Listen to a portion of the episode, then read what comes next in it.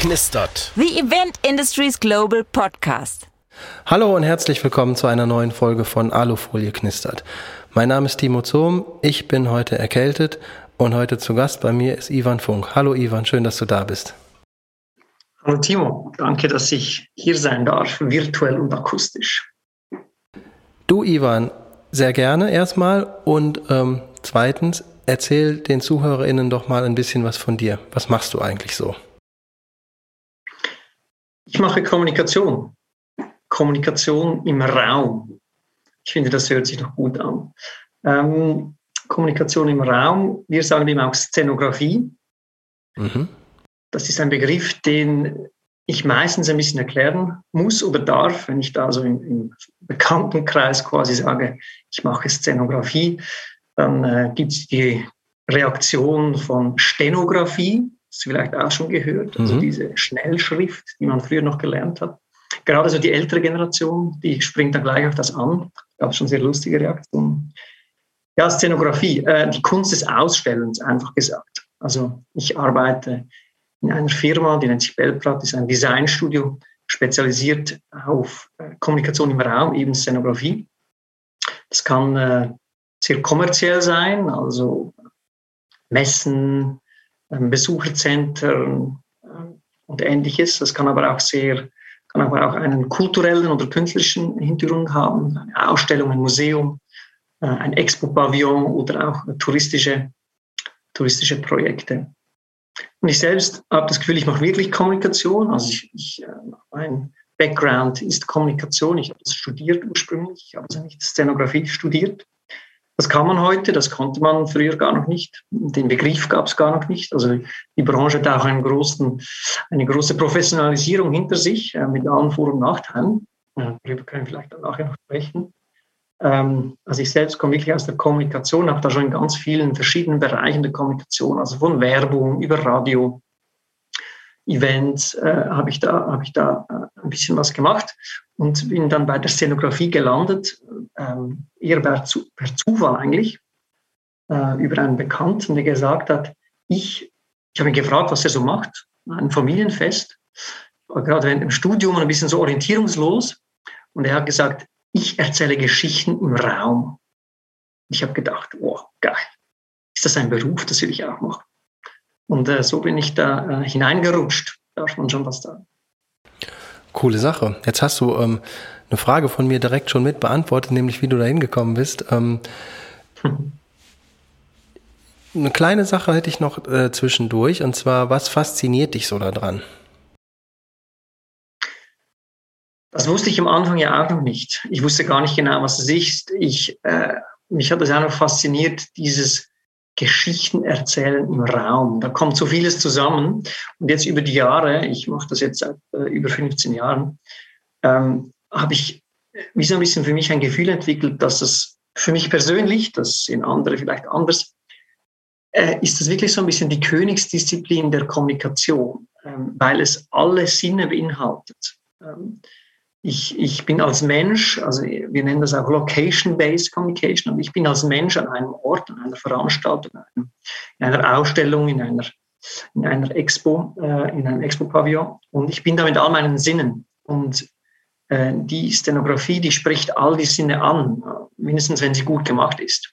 Und ähm, dann sind wir im Raum, ähm, das heißt, ich muss ganz viele Dinge berücksichtigen, die im Raum oder in der Kommunikation im Raum relevant sind. Das sind natürlich architektonische, innenarchitektonische Punkte, da geht es auch Atmosphäre, Licht, Ton, äh, all diese Punkte. Das ist sehr, sehr ein äh, komplexes und interdisziplinäres Feld, ähm, das, ich, das mich extrem fasziniert. Und der, der zweite Punkt, manchmal denke ich mir so ein bisschen, wenn ich so einen Berufsberater noch hätte, der hätte immer nach ein paar Jahren gesagt, ja, Funk, es wäre jetzt gut, Sie würden mal weitergehen, was anderes machen. So in Ihrem Lebenslauf kommt das, kommt das besser. Und ich habe das Pech, dass ich einfach schon so früh meinen Traumjob gefunden habe und deshalb auch da stehen geblieben bin. Weil ähm, wenn ich so eine, eine, durchschnittliche Woche, und durchschnittlich muss ich eigentlich mit Anführungs- und Schlusszeichen ähm, äh, aussprechen, eine durchschnittliche Woche von mir, die ist einfach jedes Mal anders. Äh, jeder Tag ist anders, jeder Tag ist mit einem anderen Thema. Ähm, Es ist äh, geografisch ähm, vielfältig oder je nach Projekt bin ich im Murtital. Das ist ein Tal in der Schweiz, ein sehr ursprüngliches Tal, ähm, wo, es, ähm, ja, wo es anders ist als bei uns in der Stadt. Ähm, also geografisch anders. Dann haben wir ein Projekt in Dubai, in China.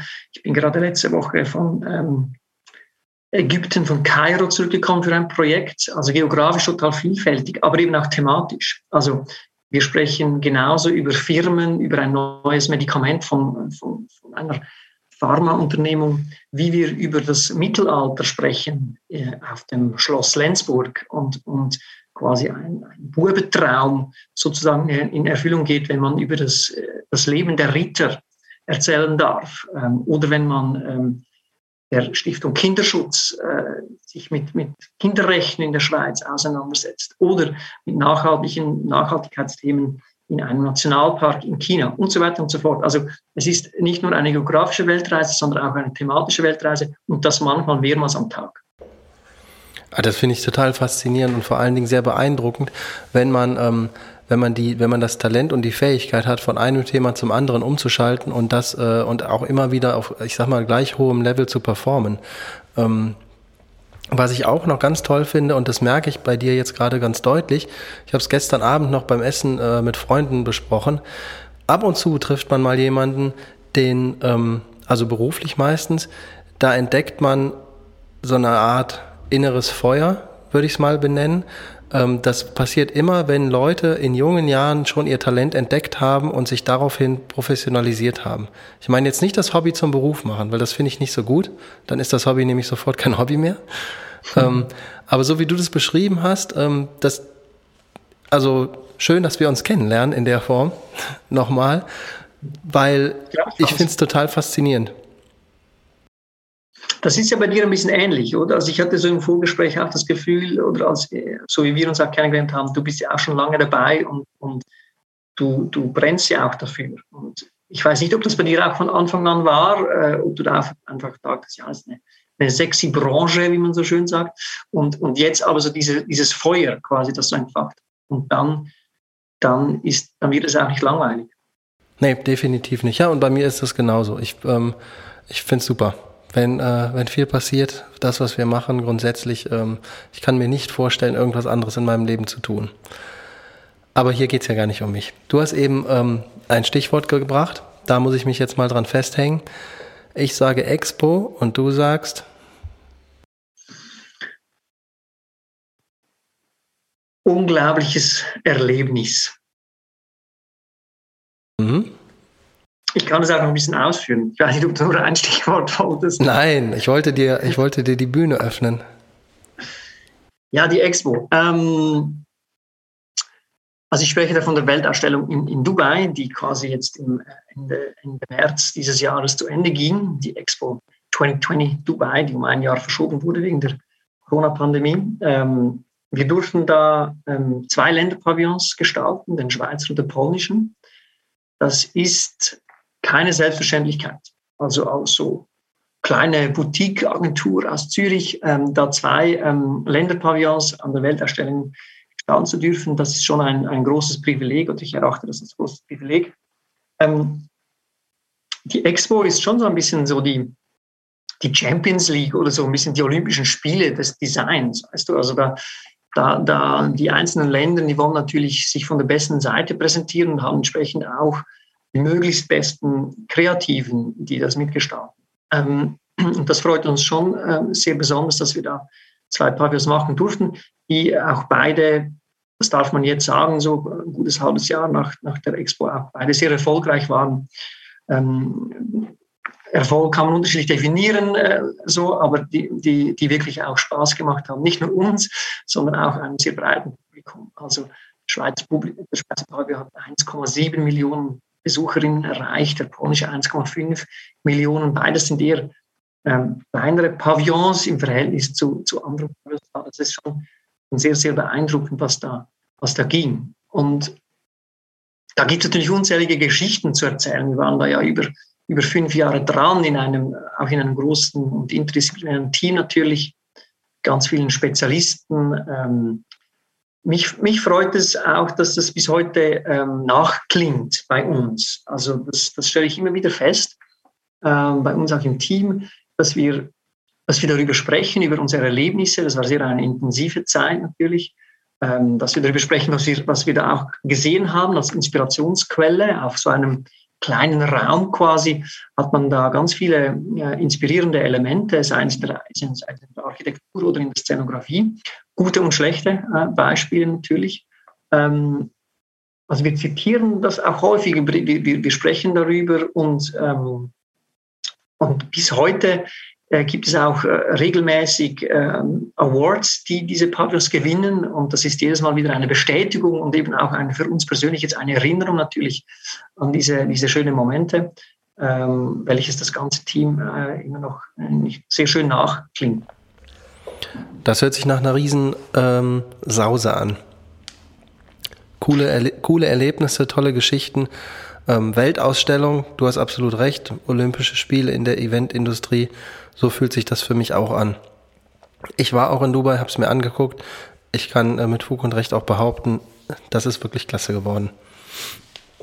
Ja, vielen Dank. Also, es, äh, weißt du, ich, mich freut es eben auch, dass es, ähm, dass das Risiko belohnt wurde. Ich, ich, ich, ich würde es mal so sagen. Also das Risiko, angefangen natürlich ähm, bei der Kundschaft, jetzt beim Schweizer Pavillon, die sich auf diesen ähm, Prototypen eingelassen hat, den wir, den wir da als Idee ähm, gehabt haben. Weil die Idee, das ist noch eine lustige Geschichte, ähm, die Idee entstand beim ersten ähm, Kreativ-Meeting Nein, eben nicht kreativ, Entschuldigung, beim ersten Organisationsmeeting, ich habe schon einen freudischen Versprecher, weil es wurde dann zu einem Kreativmeeting.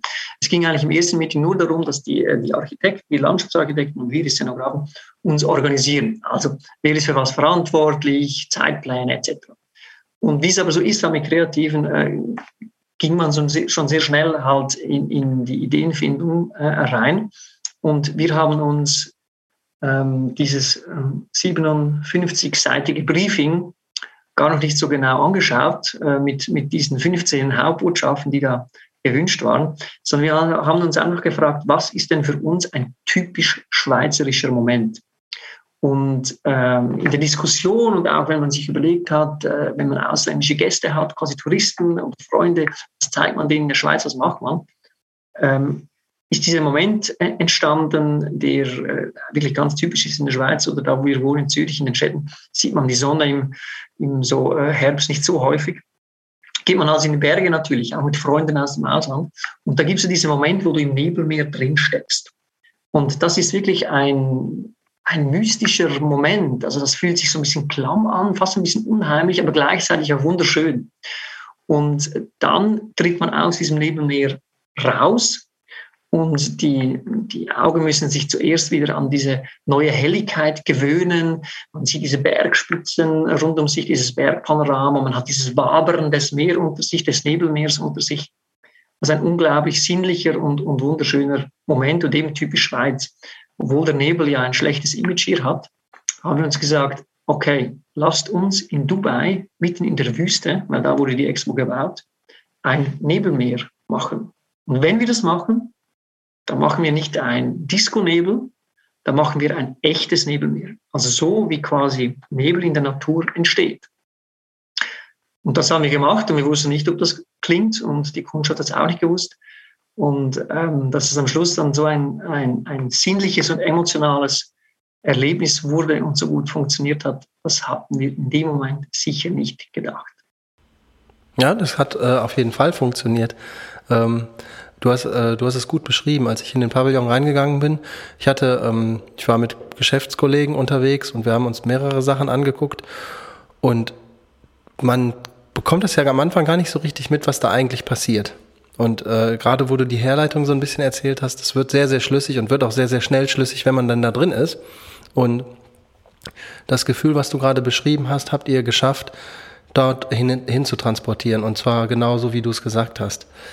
Mm, mich würde noch interessieren, gibt es in deinem, in deinem Berufsfeld bestimmte, also bestimmte immer wiederkehrende Dinge, die dir Kopfzerbrechen bereiten? Und wenn ja, wie gehst du denn damit um? Ja, da gibt es natürlich ganz vieles. Ähm, das muss man, wenn man äh, oder wenn man so ein Typ ist wie ich und auch so arbeitet, vielleicht muss, musste ich da auch lernen, ähm, mich manchmal ein bisschen abzugrenzen, ähm, dass ich nicht alle Probleme dann zum einen mache. Ähm, da gibt es ganz viele Herausforderungen. Im, im Grundsatz, was, was einer, eines der großen Herausforderungen für mich darstellt, ist, dass man versucht, eine Idee oder ein Konzept zu finden, das für diese Situation, für diesen Kunden, diese Kundin, für diese Botschaft, für dieses Setting auch, also das Environment, ähm, für diese Zeit, für dieses Budget, all, all diese, dieses Budget, all diese ähm, Vorgaben, dass man da die ideale Idee dazu findet ähm, und nicht der Versuchung äh, quasi nicht widerstehen kann, dass man eine Idee nimmt, die man schon irgendwo gesehen hat oder die man selbst schon gemacht hat. Ähm, Belbrad gibt es seit über 40 Jahren da hat man schon sehr, sehr vieles natürlich gemacht auf der ganzen Welt.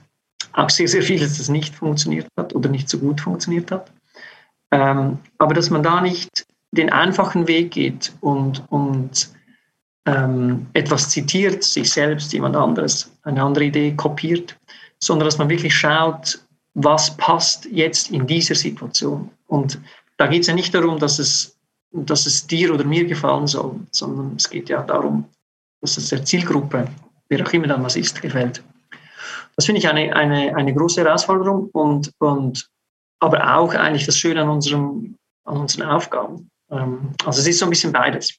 Und das bereitet mir manchmal Kopfschmerzen. Und dann gibt es ganz viele Dinge, das kennst du auch. Also in diesen Funktionen, die wir sind, da hat man immer, wenn man das Gefühl hat, man hat einen Brand gelöscht, dann kommt der nächste. Und ähm, ja. vielleicht macht das ja auch ein bisschen aus.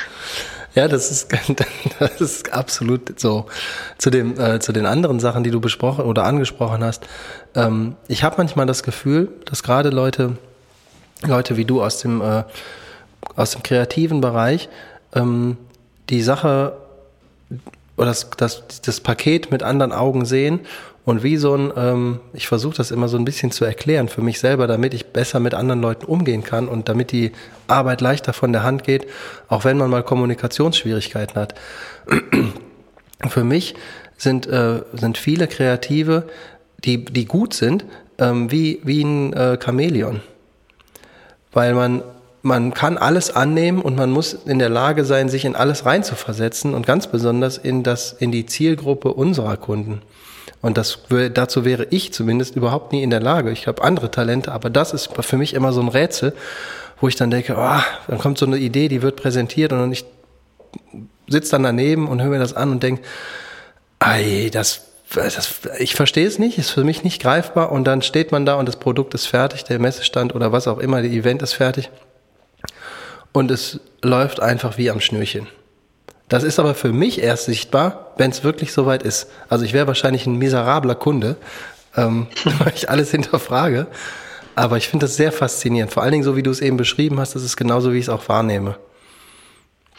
Ja, und ich denke auch, ähm, es gibt auch noch einen großen Unterschied, wie du und ich als quasi ähm, Personen, die jetzt schon sehr lange in dieser Branche tätig sind, ähm, eine, eine Veranstaltung oder eine Ausstellung etc. wahrnehmen, in welchen Augen wir das anschauen oder also diese Deformation professionell, die ist da schon sehr, äh, sehr klar. Ähm, das war auch an der Expo sehr spannend, oder? Also wenn, wir haben dann das, das ganze Team natürlich, äh, haben wir einen Ausflug gemacht und haben uns das alles angeschaut. Ähm, da, da, sieht man dann schon auch, dass uns allen gefallen die gleichen Dinge, so ein bisschen mit dieser Designbrille. Und als ich da in meiner Familie war, da denen haben ganz andere Dinge gefallen. Und, und gewisse Dinge, die ich gesagt habe, wow, schau mal hier, wow, so super und so. Und dachte, oh, nee, das äh, verstehe ich nicht oder das finde ich jetzt eigentlich nicht so toll. Und andere, andere Dinge, die ich so, die mich nicht so angesprochen habe, haben die ihnen gefallen. Und das finde ich auch so, dieser Spagat, den, den finde ich, den ich, äh, den finde ich sehr spannend, sich eben schlussendlich zu überlegen, für wen machen wir das. Und trotz all dem glaube ich eben, dass da, wo wirklich gute Kreativität entsteht, ist es eben mehr als einfach das Abarbeiten all dieser Regeln oder dieses Briefings und, und sich quasi nur vorzustellen, wie ist denn das für, für die Besucherinnen. Es braucht diesen Schuss ähm, Verrücktheit, Überraschung, ähm, den, den, den braucht es einfach drin. Bei uns im Büro sagen wir manchmal so, es braucht einen Schuss Tabasco, ich weiß nicht, ob ihr das kennt, so ein bisschen scharfes Öl noch rein, weißt du, wo, wo du einfach dich auch ein bisschen quer stellst, stellst noch diesen, diesen Erwartungen und, und Vorstellungen und, und so auch dann etwas Innovatives oder Neues entstehen kann. Und ich finde, wenn das unser Team auch schafft, ähm, dann finde ich, dann, dann wird es richtig spannend und, und, und spaßig. Ja, das hast du gut erklärt. Ähm, jetzt muss ich einen Satz sagen, den wollte ich die ganze Zeit schon mal sagen, aber heute ist die erste Folge von allen, in denen ich den sagen kann. Ich kriege gerade ein Zeichen aus der Regie. Wir sind schon am Ende. Ist es gut oder schlecht? Das ist super. Also, es ist, also ich habe nicht, ich, genau, ich habe es nicht gemerkt, dass es so schnell ging. Ähm, letzte obligatorische Frage. Magst du noch jemanden grüßen? das erinnert mich an meine Anfangszeit. Ich habe früher beim Radio gearbeitet. Da, da durfte man das auch immer sagen. Ich durfte das aber nicht selbst sagen. Äh, wen möchte ich grüßen? Also wir sind in einem beruflichen Kontext. Das heißt, ich, ich grüße jetzt eigentlich nicht meine Familie auch, obwohl die natürlich den größten Gruß verdient haben. Insofern habe ich jetzt das auch schon gemacht. äh, aber nein, wenn ich jetzt schon hier äh, sprechen darf und, und es geht ja bei dir in diesem Podcast ja um die Person, aber es geht ja schlussendlich ja nicht um mich jetzt wirklich, sondern all das, was ich euch erzählt habe, das, äh, das funktioniert ja nicht, wenn nicht dieses, dieses fantastische Team da das mitmacht. Ich bin jetzt nur das das Mikrofon sozusagen. Ähm, und das ist, glaube ich, schon auch der richtige Ort, um, um die, die Leute zu grüßen, die eben täglich mit uns da im Büro sind oder irgendwo auf der Welt sonst diese Projekte machen und äh, so viel Engagement und Feuer und Tabasco reinstecken, dass dann eben so tolle Geschichten entstehen können, wie zum Beispiel diese Expo Grazie Fitch. Ja, sehr gut. Ähm, ja, wie gesagt, wir sind am Ende der Sendung. Vielen herzlichen Dank, dass du dir die Zeit genommen hast, das mit mir hier zu machen und vielen, vielen Dank für deine Erläuterungen und Geschichten. Ich habe da auf jeden Fall eine ganze Menge von mitgenommen. Ich danke dir, Timo. Vielen herzlichen Dank. Wenn ihr noch was über Ivan, seine Unternehmung oder seine Tätigkeit wissen möchtet, das findet ihr alles wie gewohnt in den Show Notes. Wenn ihr was von mir möchtet, schreibt mir einfach eine E-Mail oder ruft mich an. Ich würde mich freuen, euch demnächst mal wiederzusehen. Vielen, vielen Dank für eure Zeit und vielen Dank fürs Zuhören. Bis bald.